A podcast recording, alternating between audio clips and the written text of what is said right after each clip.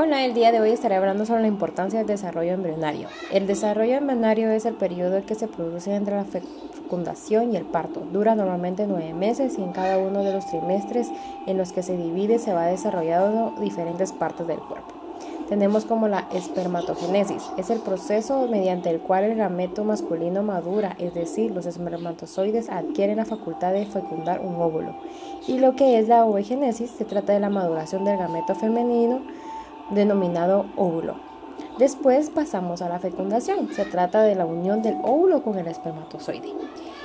Y vemos que en la cementación, tres días después del cigoto, entra un proceso de cementación, que el cigoto aún se encuentra en las trompas de falopio. Luego, la blastulación, siete u ocho días posteriores a la fecundación, ocurre la diferenciación entre el ectodermo y el endodermo. También tenemos Después sigue lo que es el periodo fetal. A partir del tercer mes se establece el denominado periodo fetal.